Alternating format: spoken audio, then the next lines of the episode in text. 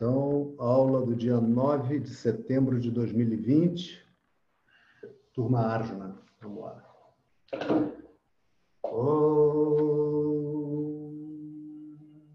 Sadashiva Samarambham Shankaracharya Madhyamam Asmadacharya Paryantam Vande Guru Paramparam श्रीजगन्मातरं देवीं स्थितदीपात्मकासनं हृदयासागरातीतं गोमतीं प्रणतोऽस्म्यहम्। ॐ सहना भवतु, सहनौ भुनक्तु, सह वीर्यं करवावहै, तेजस्विनावदीतमस्तु विद्विषावहै ॐ शान्ति शान्ति, शान्तिः। ॐ गणानां त्वा गणपतिगुं हवामहे कविं कवीनामुपमश्रवस्तमम् ज्येष्ठराजं ब्रह्मणां ब्रह्मणस्पत आन शृण्वन्नोतिभिः सीदसादनम् ॐ महागणपतये नमः। ॐ सरस्वती नमस्तुभ्यां भारदे कामरूपिणी विद्यारम्भं करिष्यामि सिद्धिर्भवतु मे सदा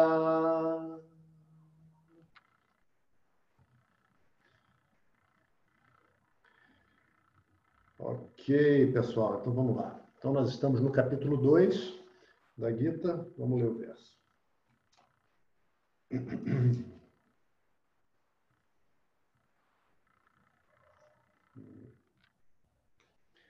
Gente está no 17, né? mas vou ler desde o 16. Na sato vidyate bhavaha, na bhavo vidyate sataha, udvayorapi drishtontaha, vanayostvartadarshibihi, avinashitu tadvidhi, yena sarvamidam tatam, vinashamabhyayasya Nakashchit kartumarhati. Para o inexistente não há existência. Para o existente não há inexistência. Isso a gente viu, lembra? Isso a gente resume nas perguntas que a gente deve se fazer todos os dias. É bom de manhã, quando a gente acordar, levantar da cama. Olha que dever de casa bom, hein? Júlio, Álvaro, Gustavo, Tereza, levantei, acordei. Ah. Imagina eu acordando todo descabelado, aqueles cabeleiros, cabelo descendo os olhos. Aí eu vou até a janela, olho e pergunto. Olho para aquilo tudo e pergunto: como algo que não existe pode passar a existir? Algo que não é nada, que não existe. Não é ah, vou fazer uma cuia, vou pegar alguma coisa para fazer uma cuia. Não, aí eu peguei alguma coisa que existe. Como algo que não existe pode passar a existir. Como esse universo pode ter vindo de algo que não existe? Como? Será que é possível? Esse universo veio de algo que não existe. De manhã, com a mente fresca, com a mente limpa. E, já que antes da aula a gente estava falando de meditação, quem está meditando de manhã, quando fizer a sua meditação, e que no início é sempre, via de regra, mais difícil, né? A princípio, o normal é esse. Mas depois a mente serena, quando a mente serena eu pergunto, abro o olho e pergunto, como é que pode que esse universo tenha vindo de algo que não existe? Como é que pode? Fazer essa pergunta. Essa pergunta ela vai ter sempre a mesma resposta, né? A mente vai olhar um pouco, mas é que a mente demora muito a, a receber isso lá dentro, sabe? De início, ela, ela não faz assim, não. Ela, ela até concorda, mas passa adiante. Não, isso é para a gente lembrar todos os dias. E aí ele segue dizendo né, que a verdade de ambos, ou seja, do existente e do inexistente, é conhecida totalmente pelos conhecedores da verdade. Né?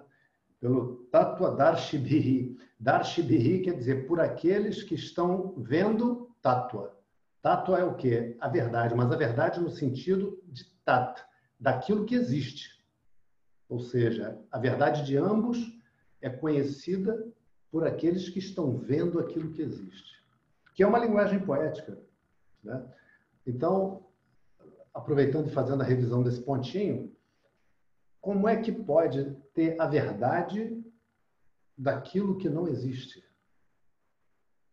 Né? Como é que pode ter. Esse cara é tão sábio que ele sabe a verdade daquilo que não existe. Como? Como? Né? O não existente aqui, no verso, não é tucham. Tucham é o chifre do coelho. É o ovo do cachorro. O cachorro não bota ovo. Né? São as asas do rinoceronte. Ou seja, são esses absurdos lógicos. Quando ele se refere àquilo que não existe aqui, na segunda parte do verso, está se referindo a mitya, aquilo que tem existência dependente. Qual é a verdade? Essa, essa é importante, essa vale ouro e essa alivia todas as dores mais adiante, quando a gente tiver estudado mais algumas coisinhas. Então, gravem isso. E podem perguntar depois como, se alguém quiser, né? A verdade de Mitya é. Qual é a verdade de Mitya? Valendo 30 mil rupias. Generosa, essa é fácil, hein? Não, não, não, se deixe enganar pelo prêmio generoso, não. Essa é fácil. Qual é, Gustavo, a verdade de Mitya? Bom. Qual é, Álvaro? Uma palavra só, hein? Uma palavra só. Só pode falar uma palavra. Olha, já, isso, isso em si já é uma pista. Qual é a verdade de Mitya?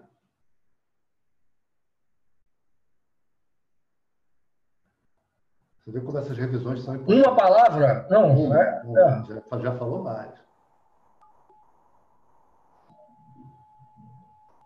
Dou-lhe uma. É conhecimento. Conhecimento. É verdade, é verdade, mas é, é verdade de um jeito que a gente é. ainda não explicou. Beleza. Vou, vou te emudecer, vou te emudecer, que eu, que eu sei que você é entusiasmado. Isso. É, a verdade de Mitya é Sat. Ou seja, a verdade daquilo que não tem existência por si mesmo é aquilo que tem existência por si mesmo. Né? Ou seja, quando eu pego é, um, um copo, pegar o nosso tradicional copo aqui, copão. Quando eu pego um copo, o copo não tem existência por si. Ele é mitiar. Ele só pode existir se ele for feito de alguma coisa que existe. Não é verdade, Laura? Com certeza. Né? Então, qualquer objeto do mundo tem que ser feito de alguma coisa. Ah, peguei aqui uma pedra, ela é feita de alguma coisa. Peguei aqui um pouco d'água, é feito de alguma coisa. Peguei aqui, aqui tem que ter cuidado que já enche a mão, né? Um tufo de cabelo, é feito de alguma coisa. Peguei é, vamos pegar um elemento só, uma barra de ouro, é feita de alguma coisa. Pegou um, um brinco de ouro, é feito de alguma coisa. Né? Não vai existir algo feito de algo inexistente. É simples assim. É, é tão simples que é chocante. É tão simples que é chocante. Né? Então, aquele que enxerga a verdade, ele vê a verdade sobre as duas coisas. Ele olha que quando eu pego aqui essa forma, vocês conseguem ver o que é isso aqui? Um pendrive.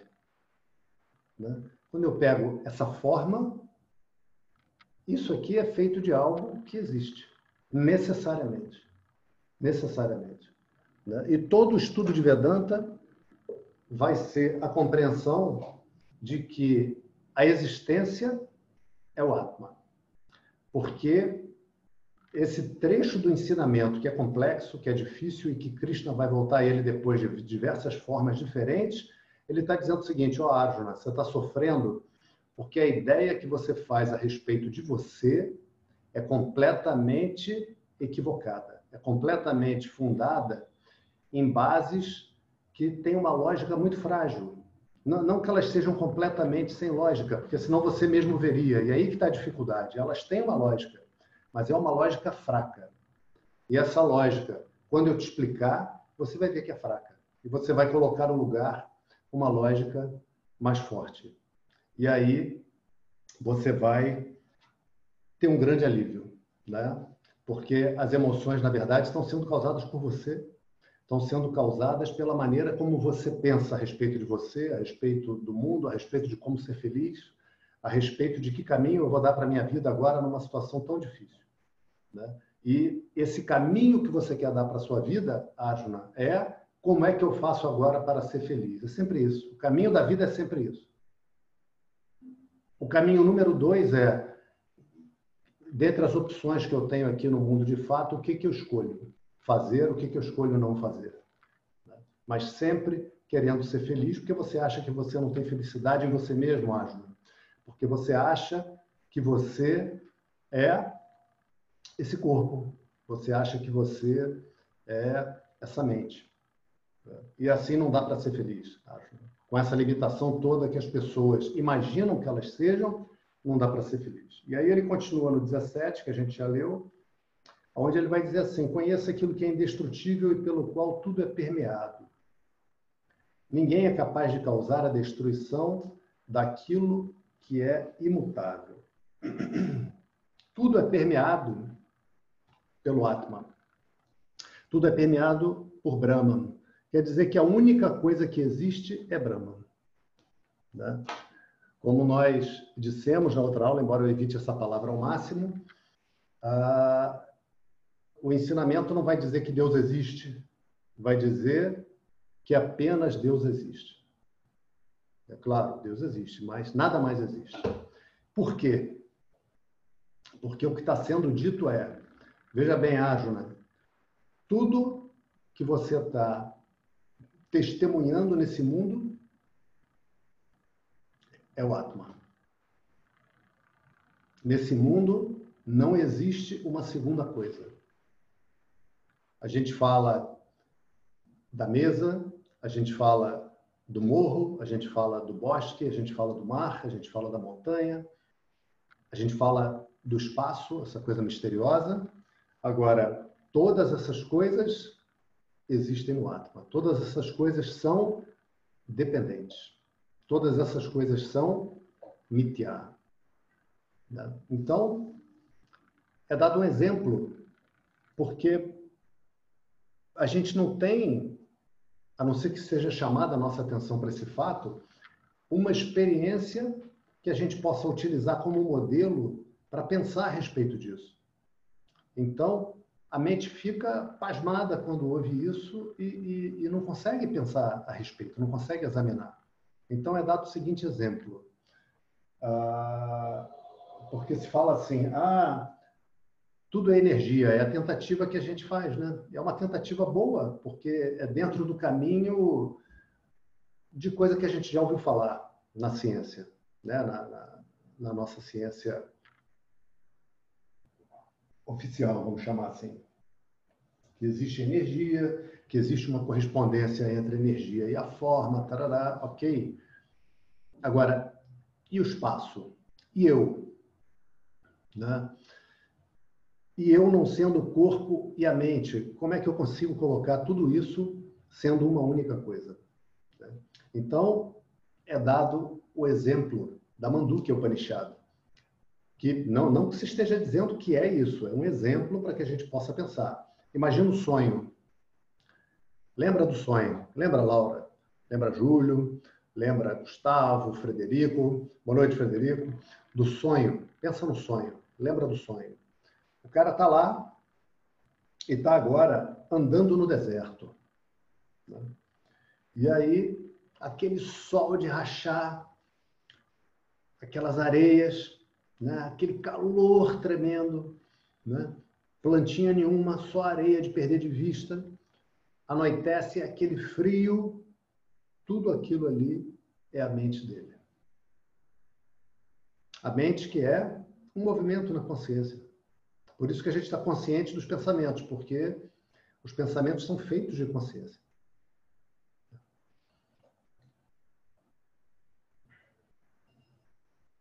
O que, que existe naquele sonho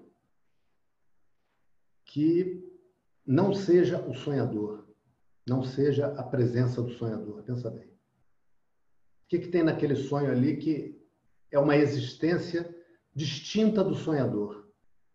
Para a gente pensar em termos de existência. Essas palavras que Krishna usa, elas dão um norte para o nosso raciocínio, para a aproximação que a nossa mente vai conseguir fazer com sucesso para compreender isso. Tá? Então, é importante que a gente pense em termos dessas palavras que são dadas. Dentro do sonho, existe alguma outra existência além do sonhador? Além da mente do sonhador? Não existe. Né? Não existe. Então, dentro do sonho, o mestre fala para o discípulo: lembra que vinham os amigos passeando, tem um amigo brincalhão, tem um amigo reservado, e eles chegam na clareira, está o professor dando aula para os alunos, no sonho, na beira do lago, perto da montanha nevada.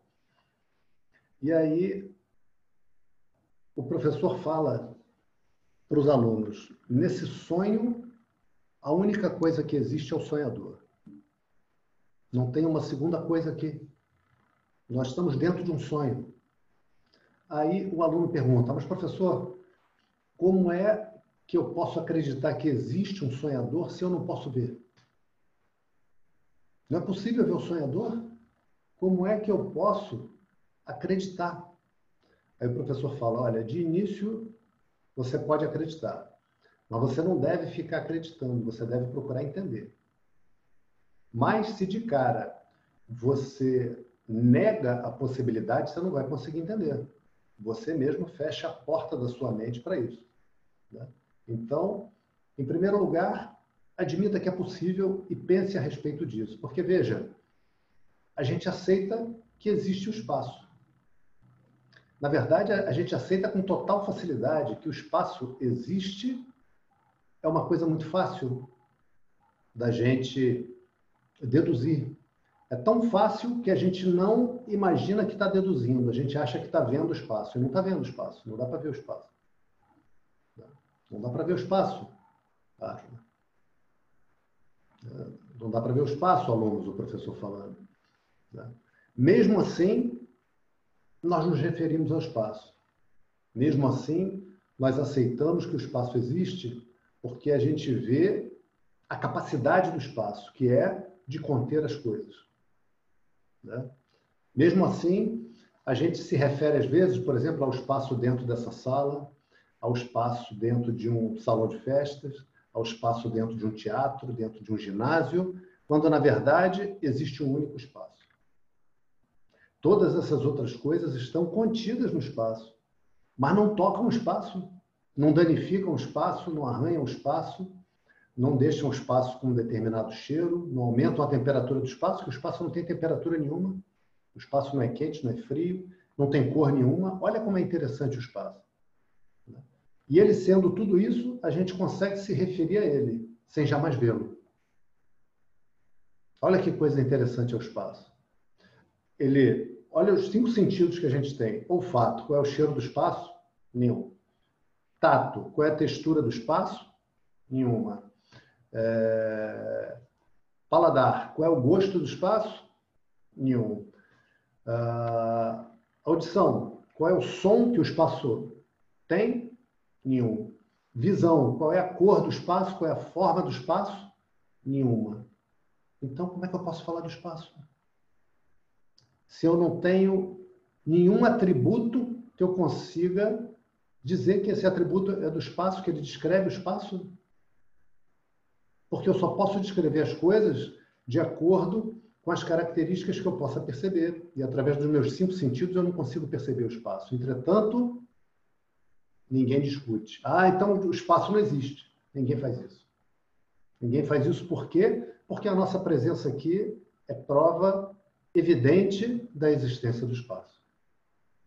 Né? Nunca eu soube de alguém que dissesse, ah, então o espaço não existe. Nunca ouvi falar nisso, até hoje. Né? Até hoje não ouvi. E se alguém falar, não acredito que os outros vão parar e falar, esse cara está dizendo que o espaço não existe. Rapaz, agora me deu frio na barriga. Vamos parar para pensar nisso. Acho que ninguém vai dar bola. Ninguém vai dar bola. Né? Da mesma maneira, sem ver, nós vamos dizer e vamos estudar que o Atman existe. Sem que nós possamos vê-lo. Porque repara, olha, olha, olha como é. E, e depois a gente vai estudar com mais detalhes no capítulo 7. Mas olha, no sonho, tudo é o sonhador. Né? Entretanto, as pessoas dentro do sonho discutem se existe o sonhador ou não. Não discutem se existe o espaço, estão dentro do sonho. É óbvio que existe o espaço. Senão essa montanha ia estar onde? Senão esse lago ia estar onde? Essa floresta ia estar onde? Esse professor dando aula para esses alunos, eles estão aonde? Está tudo no espaço. É claro que existe espaço. Agora, o sonhador, você está dizendo que tudo isso aqui é produzido por um ser? Aí aí já fica mais difícil. Por que, que fica difícil? Vamos entender essa dificuldade. Por que, que fica difícil? Porque nenhum daqueles objetos pode ser identificado como sonhador. É uma montanha, é uma árvore, é um lago, é um pé, é uma mão, é um professor, é um aluno. Em nenhum lugar o sonhador está disponível para ser visto ali. Mas em todos os lugares, a única coisa que existe para ser vista é o sonhador. Olha que coisa linda. Olha que coisa linda. E é por isso que é ensinado que o véu que recobre Brahman é a ignorância. Porque a gente olha o universo e o conhecimento do universo é a ignorância de Brahman. Porque a gente olha e fala, a montanha, que linda. Que lindo o céu, olha como é que está o céu hoje. Olha esse lago, que espetáculo. Olha como ele reflete aquele pico nevado. A gente dá nomes às diversas formas. A gente se encanta e se perde no pensamento sobre mitiar. Então, voltando ao verso 16, que é por isso que ele foi lido hoje, aqueles que conhecem a verdade não a perdem de vista. Eu não deixo de curtir a vida que montanha bonita, o professor diz para os alunos. Que lago bonito, o professor diz. Né? Sem perder de vista que é Brahma.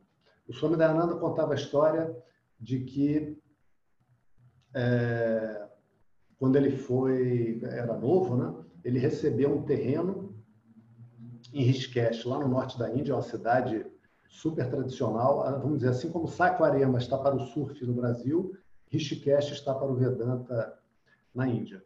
É um dos lugares assim ícones, né? com vários mestres, vários templos, é, vários mestres do passado icônicos assim ficaram ali. Né? E aí uh, ele fez um casebrezinho para ele e recebia as pessoas para dar aula. E é comum que se forme comunidades desses mestres, sabe?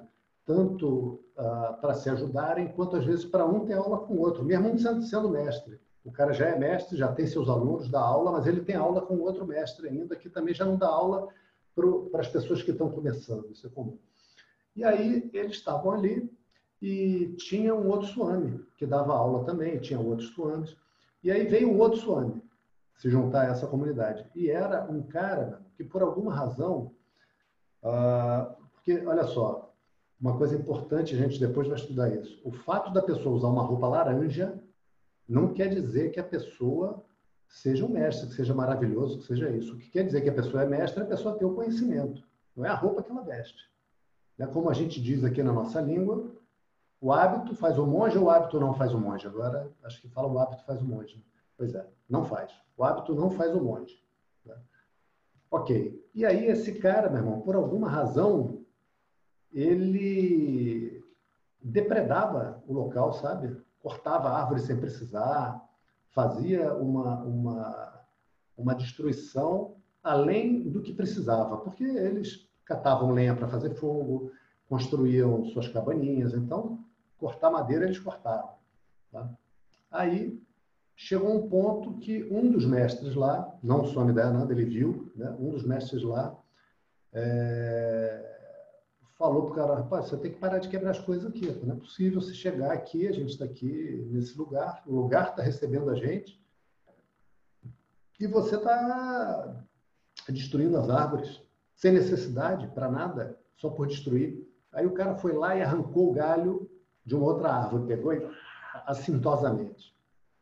Aí esse mestre Swami Dayananda descrevia que ele tinha uns discípulos do Punjab. Punjab é uma região no noroeste da Índia que os caras são muito grandes.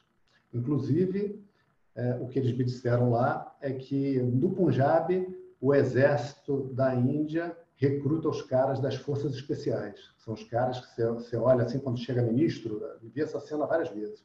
Chega um ministro no ashram, chega um primeiro-ministro, também já vi, chegam quatro caminhões de soldados. Meu irmão, só Galalau, tudo do Punjab. Os caras tudo de dois metros. E aí, esse mestre veio com dois discípulos do Punjab nessa hora e falou: ó, te manda. Botou para fora. Aí o cara, não, não, vai embora, vai embora. Toma teu rumo. Ah, mas eu sou some, então ninguém está dizendo que você não é, vai ser some em outro lugar. Aqui não, a gente não quer mais você aqui e vai embora logo. E o cara foi embora, né? Aí um dos alunos, depois que o cara saiu, aquela, aquela adrenalina de será que vai sair pancadaria ou não, o cara vai embora. Aí um dos alunos fala: Ô mestre, o cara destruindo as árvores. Aí o mestre vira para ele e fala: Árvore é Brahman. É Brahman. Né? Então, tudo que nós estamos vendo aqui é a causa do universo. Tudo que nós estamos vendo aqui é a causa do universo. Qualquer que seja a forma e qualquer que seja o nome que a gente dê. Não tem outra coisa aqui que não seja a causa do universo.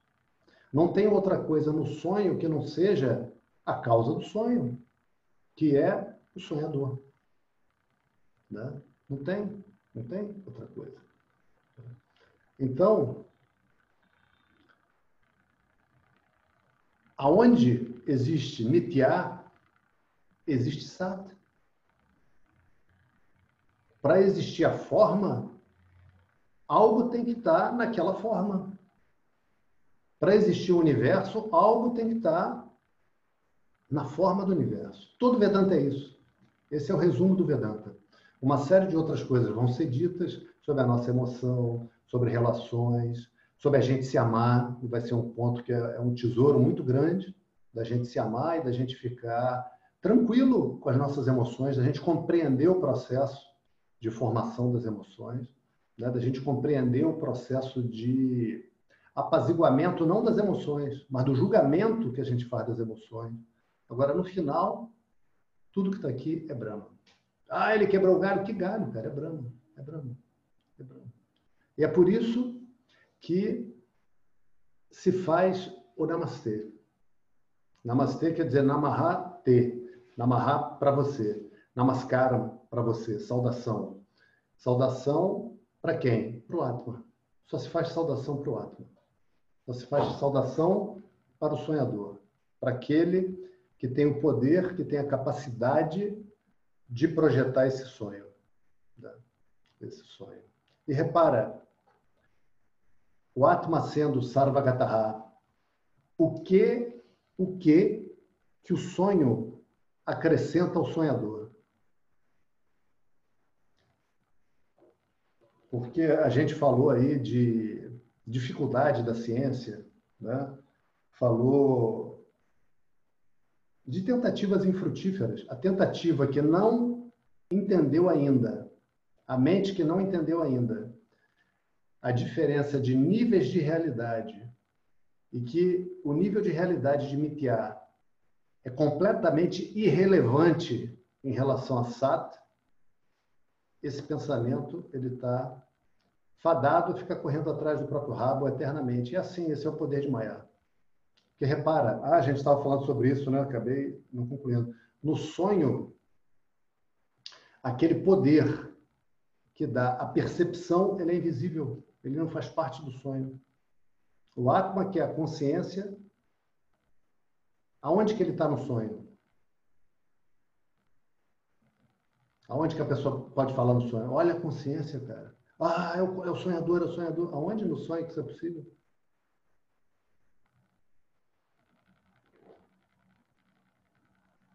Não é possível. Não é possível. Sabe aonde a consciência aparece no sonho? Para cada personagem. A consciência de cada personagem do sonho. Mas não, veja, não como um objeto visível, igual esse celular aqui. Ah, olha, a consciência é uma luz. Eu via uma bola de luz azul, parece assim uma chama de gás, sabe? Aquele azul bonito. Não, abre o olho, você está enganado. Não é nada disso. Né? Aquela consciência, ou melhor dizendo, essa consciência, a gente não pode indicar como um objeto, a gente pode apenas ser. Repara isso. Repara isso. Repara, essa consciência, eu não tenho, e nós gastamos um tempo no início desse curso pensando sobre isso e colocando esse questionamento, e até tivemos vários voluntários aí que, que pensaram durante vários dias, qual a descrição que a consciência recebe? Ela é alta, ela é baixa, ela é gorda, ela é magra, ela é áspera, ela é fofa, ela é azul, ela é verde, ela é careca, é cabeluda, como é que é que, que, que funciona? Ela não tem atributo? Ela não tem atributo. Porque para ter atributo eu tenho que estar tá vendo, eu tenho que estar tá percebendo pelos sentidos. Todos esses atributos, eles são descrições das percepções que eu tenho através dos meus sentidos. A consciência não é um objeto de fora do mundo para que possa ser percebida. Assim como, ah, por exemplo, eu tiro uma foto. O que que não aparece na foto? Nunca. Todos esses exemplos são imperfeitos, tá, gente? A gente tem que, tem que entender o que, que o exemplo está transmitindo. O que, que não aparece na foto nunca? Valendo mil rúpias. Vai lá, numa palavra, numa palavra. Vai lá, vai lá, Álvaro, fala. Fotógrafo. O fotógrafo, isso aí. Não está dando para me entender? É esse o gesto? Ah, você está mudo. Ah, rapaz, desculpa aí. Eu, eu te mudeci, é isso? Ué, e agora, Álvaro? Agora foi. Agora, agora eu consegui. É, agora sim. Então fala, então fala e ganha aí. É fotógrafo. Fo... Não, fotógrafo. Já, já, já respondeu. Já é, foi respondido. E se a câmera for automática? Porque não aparece a câmera. A câmera, isso aí. Isso aí. A câmera não vai aparecer.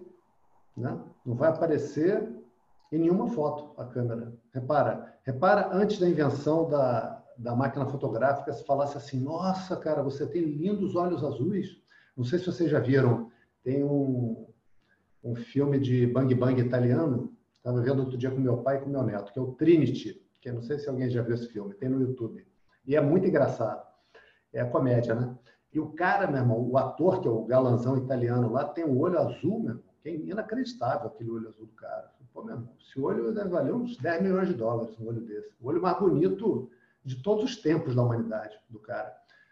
Se o cara vivesse numa época que não tem câmera, que não tem um espelho de qualidade, repara só, ele jamais ia ver os olhos.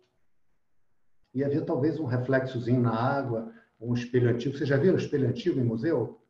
Que é um, é um metal polido assim, então a pessoa fica com a cara meio, meio de 50 anos depois, não é legal aquilo não. Mas ah, o cara jamais veria seus olhos. Né? Da mesma maneira, o Atman não está disponível no sonho para ser conhecido, não está disponível no mundo para ser conhecido. Né? Então, esse sonho o que, que acrescenta o Atman? Pensa bem. O que, que esse sonho acrescenta à pessoa? Imagina o seguinte, eu falo assim, Laura, pô, eu estou numa situação aqui, vamos imaginar logo uma situação brava, vamos imaginar que eu fosse um empresário, estou precisando de um milhão de dólares. Eu pedi pouco, né? Para quê, né? Um milhão de dólares, a Laura fala, rapaz, eu vou ter que fazer o seguinte, acho que eu vou dormir, vou ter um sonho, que no sonho eu sou rica e que eu tenho uma fortuna muito grande, aí eu te empresto um milhão de dólares quando eu acordar. Um absurdo. Porque o sonho se resolve no sonho. É outro nível de realidade. Em nada o sonho afeta o mundo de vigília, esse mundo aqui que a gente chama de realidade, enquanto a gente está acordado. Né?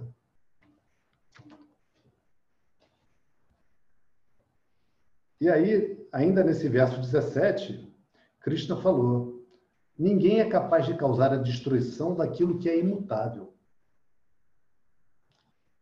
Conheça aquilo que é indestrutível, pelo qual tudo é permeável. Ele está se repetindo aqui de propósito. Né? Veja, Arjuna, que fato do sonho pode afetar o sonhador? Imagina, lá dentro do sonho, nós realmente estamos no sonhador.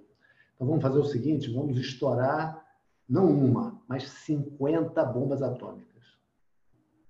Vamos acabar com esse sonhador de dentro para fora. Ou então vamos sair tocando fogo em tudo logo, vamos encher ele de fumaça. Ou vamos todo mundo gritar ao mesmo tempo, para encher o saco do sonhador e ver se, o que, que acontece. Cara, o, o que que pode ter de fato de dentro do sonho que afeta o sonhador? Pensa bem. Pensa bem. Né? E como? E aí vem, né? Sendo sonhador a existência, se a existência não pode deixar de existir, como a existência pode virar nada? Em outras palavras, como esse sonhador pode ser destruído? Se ele é imutável. Se ele é imutável.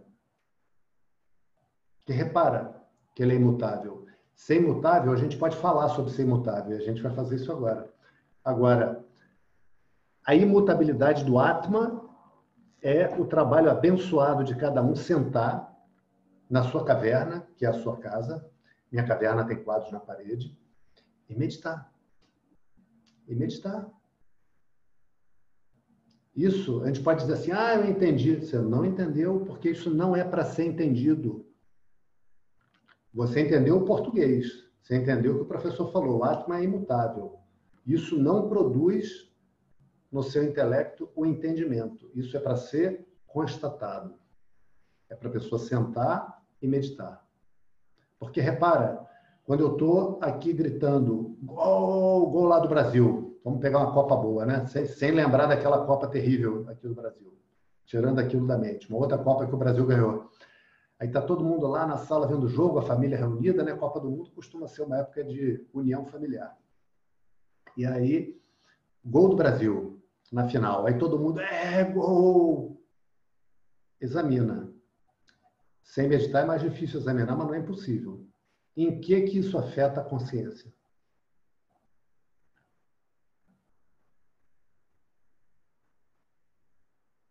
Quem, quem, quem é voluntário para dizer por que, que não afeta a consciência? Fiquem à vontade, vamos dizer. Vai lá, vai lá, Alva. Por que, que não afeta? Não afeta porque a consciência só tem uma função, é observar, seja lá o que for. Ela não muda. Ela só observa aquilo ali. Ela só está constatando o que está acontecendo. Só testemunha. Sem... É, testemunha. Acabou. Só, ela não tem outra, outra função, zero. Nenhuma é outra função. Nenhuma outra. É isso. Agora, isso a gente constata. E depois a gente vai entender o seguinte, que a consciência é um nome, mas não é um, a, a única palavra que define o Atma. Tá? Então, a, a gente diz assim, ah, a consciência ela só faz isso, né? Não, isso não é verdade. A consciência é todo conhecimento e é toda capacidade. E isso, isso é outro estudo. Por hora, se a gente conseguir examinar a consciência que a gente é, ainda que a gente se entenda como indivíduo, isso já vai ser uma maravilha muito grande. E realmente, na minha experiência de indivíduo, eu estou sentado aqui.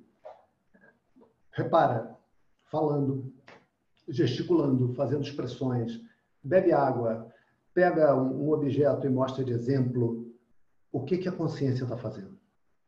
Qual dessas ações é a consciência que está realizando? Nenhuma. Nenhuma. Qual dessas ações fez a consciência perder peso? Afinal de contas, estou falando, estou me mexendo, estou né? gastando energia aqui. Vai ver que a consciência ficou um pouco mais magra no final da aula. Não, porque na minha presença, o corpo e a mente fazem todas as ações? Na minha presença. Na minha presença. A consciência está aqui testemunhando toda a movimentação do corpo e da mente, inclusive as emoções, inclusive os desejos, inclusive as lembranças, inclusive os raciocínios. Tudo isso é um rol de objetos para quem? Para o observador, que é a consciência. Ok. Que não muda. Se não muda, como é que pode ser destruída? Se não muda, que é uma das perguntas que estava lá para ser respondida, mas acabamos conversando sobre meditação, que foi muito bom. Se a consciência não muda, como é que ela pode ter sido criada? Pensa bem, como é que se pode criar algo imutável? Se não muda, tudo aquilo que muda são os objetos do universo. Tudo aquilo que eu vejo mudar, já houve a modificação, é um objeto para mim. Pensa bem, porque se estava de um jeito e depois está de outro jeito diferente, quem é que sabe que estava de um jeito que estava de outro jeito? Tem que ter um observador que veja isso, que veja a mudança. Se eu me refiro a mim mesmo como algo que está em modificação, quem é que sabe que essa modificação está acontecendo? Esse, na verdade, é que sou eu. Esse que tem, como disse o Álvaro, o conhecimento. Esse é que sou eu. Esse é que sou eu. Aquilo que está mudando, mudará eternamente. O Atma não muda. E eu preciso me dar a abençoada oportunidade de sentar e meditar e de observar isso até que seja o suficiente. Até que a mente fale assim: ufa, é isso mesmo. A consciência não está mudando. Próximo, próximo desafio, próxima questão a ser examinada. Porque essa aí, realmente, estou tranquila, a mente vai dizer. Estou tranquila. Então, o Atma não pode ser destruído. Ninguém é capaz de causar a destruição daquilo que é imutável, nem Deus é capaz de causar a destruição daquilo que é imutável. É imutável. É imutável. Quando eu falo de ação, eu já estou falando dentro do universo, ou seja, dentro do sonho. Quando eu falo de modificação, quando eu falo de causa e efeito, eu estou falando da lei que rege os fenômenos de todo o sonho, de todo o universo. Isso tem outro nível de realidade. Tudo isso repousa sobre o sonhador. Tudo isso repousa sobre Brahman, que é a verdade de tudo isso, a existência de tudo isso. Ok?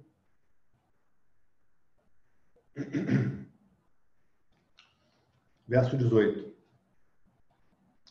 Antavanta ime deha nityasyokta sharirinaha anashino prameyasya tasmadyudya swabharata os corpos daquele que habita o corpo e que é eterno e que é não sujeito à destruição e que não é objeto de conhecimento, são declarados como sujeitos ao desaparecimento. Portanto, lute, ó Bharata. Vamos com calma. Então, vou ler de novo mais devagar. Olha só. Os corpos daquele que habita o corpo. Olha só. Os corpos daquele que habita o corpo. Daquele ele botou no singular. Repara só. Os corpos são aneca, ou seja, muitos. Aquele que habita o corpo é eca, é singular. Então, os corpos daquele que habita o corpo e aquele que habita o corpo é eterno, esses corpos, eles são declarados como sujeitos ao desaparecimento, eles são ditos, eles são uktaha, declarados como sujeitos ao desaparecimento. Mas aquele que habita o corpo, ele não é sujeito à destruição. E ele não é objeto de conhecimento. Repara, repara o porquê Krishna está colocando exatamente essas duas, vamos botar entre aspas assim, uh, características do Atma, porque não são características, na verdade, são descrições. Isso aqui são aquilo que recebe o nome de lakshanas, são indicações. Essa é a melhor palavra em português. São indicações para a gente. Portanto, lute, ó Bharata. Olha, olha as conclusões, né? Você entendeu, Arjuna? O Atma é a prameia, então lute. Difícil, né? Logicamente, isso é, é para ser explicado. Né? Então, o corpo é derra. Aquele que habita o corpo é o derre. Derre. No sonho, no sonho,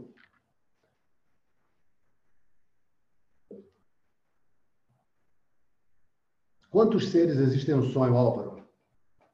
Coluna reta, se der sono, prende a respiração. É sério mesmo. O professor fala isso. Não. Prende a respiração, que já causa aquela mudança hormonal.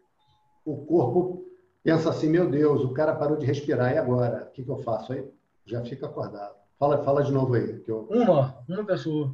Um sonhador. Só tem, só tem um ser no sonho. É. Só tem um ser. Por isso que a gente vê aquelas imagens como essas aqui, por exemplo, em que eles aparecem com vários braços, com várias cabeças, com várias bocas, com vários olhos, várias orelhas. Porque o que está sendo representado ali graficamente naquelas imagens, quando a gente bate o olho, aquilo causa um choque na mente, aquilo é esquisito, é todos os braços são meus. Krishna vai dizer isso mais adiante. Arjuna, todas as barrigas, todos os ventres são meus. Todos os filhos são meus. Eu sou todos os úteros. Bonito, né? Essa parte é muito bonita. Né? Eu sou todas as bocas. Eu sou todos os olhos. Né? Porque nesse sonho, a única pessoa que vive sou eu. E aquele que entende isso, dos meus filhos, dos personagens desse sonho, o que, que acontece com ele? Se une a mim. Se une a mim como? Isso a gente já vai ver de diversas maneiras. Sendo eu, na compreensão, ele não vai ficar com a cor de pele diferente, não vai ficar cabeludo, tudo bem, né? não vai ficar de novo com 25 anos de idade, não vai ficar milionário, mas ele vai entender que, como tudo aquilo que existe nesse sonho sou eu, isso que ele chamava de ele, também sou eu. E sendo um comigo, ele não sai mais desse estado de paz, de felicidade, que é o meu estado. Ele não está mais lutando para ser alguma outra coisa. Ele não está mais lutando para adquirir alguma coisa para então ser feliz. Ele já está simplesmente sendo feliz. E no local que eu coloquei nesse mundo, ele cumpre o seu dever da melhor maneira possível. Ele vive uma vida de contribuição. Mais do que uma vida de pegar coisas para então ser feliz, ele tem para dar. Ele tem amor para dar. Ele tem sabedoria para dar, ele tem atenção para dar, ele tem sorrisos para dar. E assim, com a minha vida, com a minha paz, eu abençoo. E já abençoava antes. Mas a, minha bênção ela vem na forma da vida. E é sutil. Às vezes é sutil. Às vezes é sutil e a pessoa precisa aprender a simplesmente viver isso. Porque eu habito todos os corpos, Arjuna. Eu antecedo todas as causas aqui. Todo esse universo está em ordem pelo meu poder. Então, não vai ter liberdade, Arjuna, em você buscar conquistar felicidade, conquistar paz aonde ela não está. Você conquistar paz e conquistar felicidade no anatma. O que é anatma? Anatma é. Lembra, Álvaro, o que é anatma?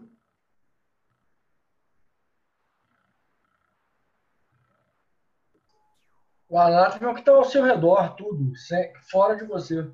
Isso. Anátema. Que não, que não, é, é, é, você percebe. Isso. Não, é não que está dentro.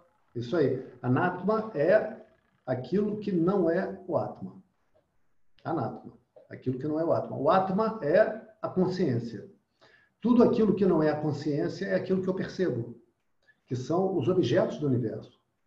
Ou seja, o sonho todo, que inclui o meu personagem, repara. O Eduardo é anátoma. Tanto que ele tem um nome, tem uma forma. Né? Os pensamentos do Eduardo são anátoma, eu percebo. Os desejos do Eduardo são anátoma. Eles são percebíveis, são descritíveis. Né? Posso dizer, estou com desejo de comer uma pizza. Isso é um desejo. Está aí, expresso em palavras. Estou com desejo de passear, queria fazer uma viagem bonita. Poxa, ia ser tão legal. Né? Outro desejo. Né? Tudo isso incluído o personagem, é anátoma. Ou seja, não sou eu. Então, Arjuna, buscar felicidade no anátoma é dar com os burros na água. Sabe por quê, Arjuna? Porque tudo aquilo que é anátoma está sujeito ao desaparecimento, está sujeito à destruição, está sujeito à modificação, está sujeito ao perecimento. Né? Eu tive chance de uma vez estava viajando e aí com meus pais e a gente tinha ido na França que a gente tem família lá e nós fomos né? e aí nós fomos numa cidade depois a gente fez uns passeios né é, para não ficar lá impregnando só a família a gente fez os passeios por nossa conta também e fomos a uma cidade chamada Rennes e aí a Rennes fica no noroeste da França e ali os alemães usavam como base aérea para atacar a Inglaterra na Segunda Guerra. E aí foi muito legal, que a gente chegou lá, sabe aquele jornalzinho de bairro que você pega, quando, que dão na portaria? A gente estava num hotel muito legal e, e, muito barato, por sinal, que a gente ficou. E aí tinha aquele jornalzinho, eu peguei o jornalzinho, cara, ia ter um show aéreo no dia seguinte. Falei, nossa, e, e era um show aéreo, assim, é, esquadrilha inglesa, italiana, alemã, Tornado, avião moderno, e aviões da Segunda Guerra. Falei, Pô, isso é imperdível. Aí a gente descobriu como é que fazia e foi para lá. Aí é, viu, viu shows, né? foi tudo maneiríssimo. É, só aconteceu o seguinte, era um descampado. Cara, a gente estava com frio, de cerola, de casaco, de capuz. E as crianças de camisa de manga e chupando sorvete. E a gente lá igual cearense na, Groenlândia, mesmo, porque era um frio terrível. Olha que eu não sou friorento, não. Enfim, mas todo mundo ficava olhando para a gente, evidentemente, e, eu com a minha cara de marroquino, né, na França, que depois eu conto alguns episódios desses para vocês. Enfim, mas tudo isso para dizer para vocês o seguinte: chegou um momento em que eles iam dar o show dos aviões da Segunda Guerra. E aí ia ter um voo de um caça inglês e de um caça alemão. O Spitfire inglês e o Messerschmitt alemão. E aí, o, o locutor do, do. Porque funcionava assim, era muito maneiro. Tinha o locutor e tinha os pilotos, cara. Os pilotos falavam no rádio e eles botavam no sistema de som do, do aeródromo. Então a gente ficava escutando o que os pilotos falavam, inclusive nas manobras, os caras gemiam, gritavam, e a gente ouvindo tudo. Foi maneiríssimo aquilo. E aí eles falaram da dificuldade que era hoje você manter o Spitfire e o Messerschmitt voando. Que eles só podiam voar de vez em quando, porque já eram aviões de 70 anos de idade. Né? O motor e tudo aquilo, tecnologias é, antigas, as peças eram feitas por encomenda, não são coisas que se fabricam mais hoje, então que tinha que ter o maior cuidado. E por que, que eu estou narrando isso? Porque aqueles aviões eram a tecnologia de ponta naquele momento e eram feitos para aguentar manobras violentas, eram feitos para aguentar tiro, era feito para aguentar explosão próxima, né? era feito para aguentar mergulho, enfim, era o que existia em termos de velocidade de manobra, de resistência e capacidade de carga. E hoje estavam ali sendo cuidados com todo zelo para dar uma voadinha sem se desmantelar. Tá? Quando os aviões posaram, a gente estava perto, os aviões posavam e passavam no corredor assim saindo e entravam os próximos aviões. A gente estava perto e viu a, a, alegria e o alívio das equipes, que os aviões sobreviveram àquele show. Né?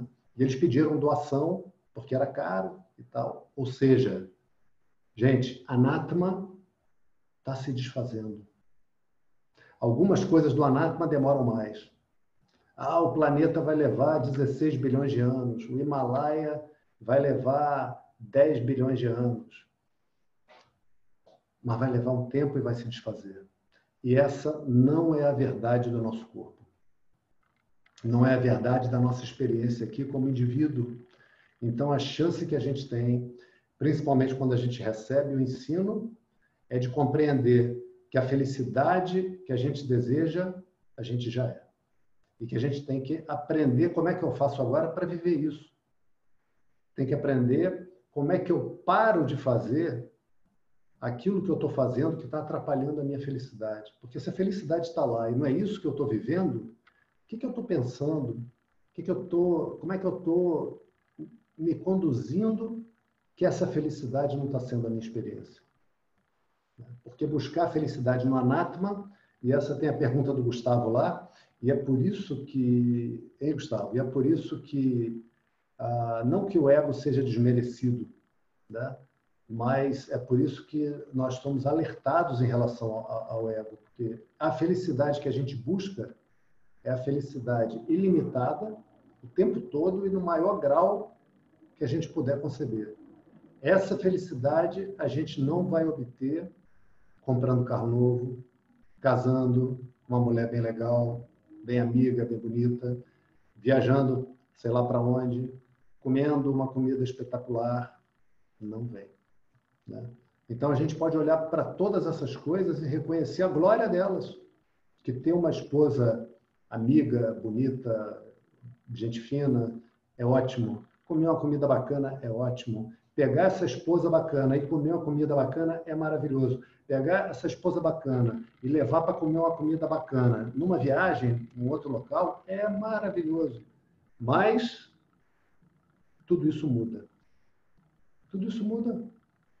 Por duro que seja, é verdade. A anátema muda. Né? A mulher vai embora, tem direito. Tem direito. Você conheceu outro cara, se apaixonou. Ou, é, como aconteceu com uma pessoa conhecida, a mulher era tudo isso, era maravilhosa e teve um AVC e ficou sendo aquela pessoa maravilhosa, trará, trará, entrevada e não conseguia falar, não conseguia se alimentar, teve um AVC severo. Tá? Então, vamos bater na madeira, estou batendo aqui. Om Shri Ganeshaya Namaha, isso não vai acontecer com nenhum de nós, nem com os nossos queridos, mas, de alguma maneira, todo o corpo parte Jesus partiu, Buda partiu, Krishna partiu, Arjuna partiu, Swami Dayananda já partiu, né? Mestre Gabriel partiu, Mestre Irineu partiu, e assim para todos os mestres, para todos os discípulos, para todos aqueles que nunca quiseram saber de mestre, também chega um momento em que, como se diz, o senhor Yama diz, Jagarandi, ou seja, está na hora para o senhor. E vamos embora daqui.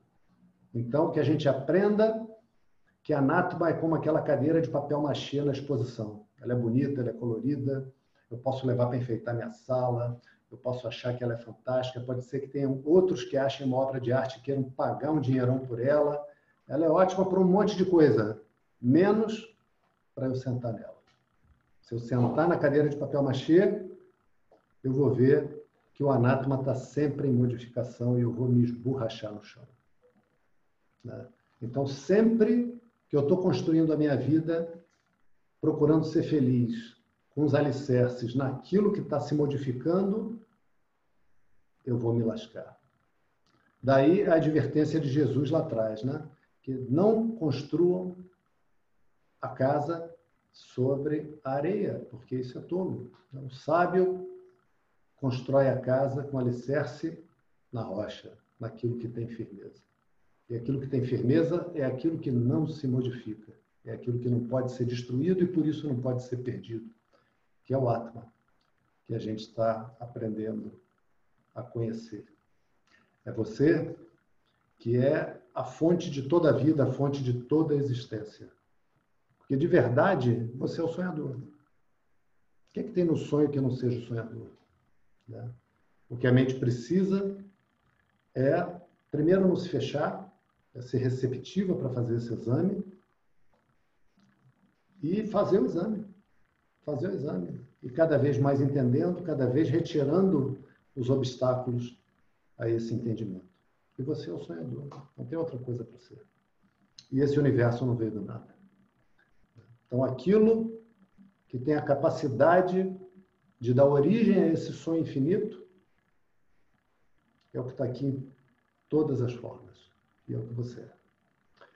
Om Purnamadav Purnamidam Purnat Purnamudachyate Purnasya Purnamadaya Purnamevavashishyate Om Shanti Shanti Shanti Hari Om Shri Guru Pyo Namaha Hari Om Ok, queridos. Um abraço em todos. Um bom descanso. Um abraço, Gustavo, Tereza, Laura. Obrigada, Eduardo. Boa noite. Obrigada. Boa, boa noite, boa noite a todos. Fernando, Júlio. Obrigado. Álvaro, Ricardo, Marco. Um abraço em todos. Obrigado, boa noite. Valeu, boa noite, um abraço.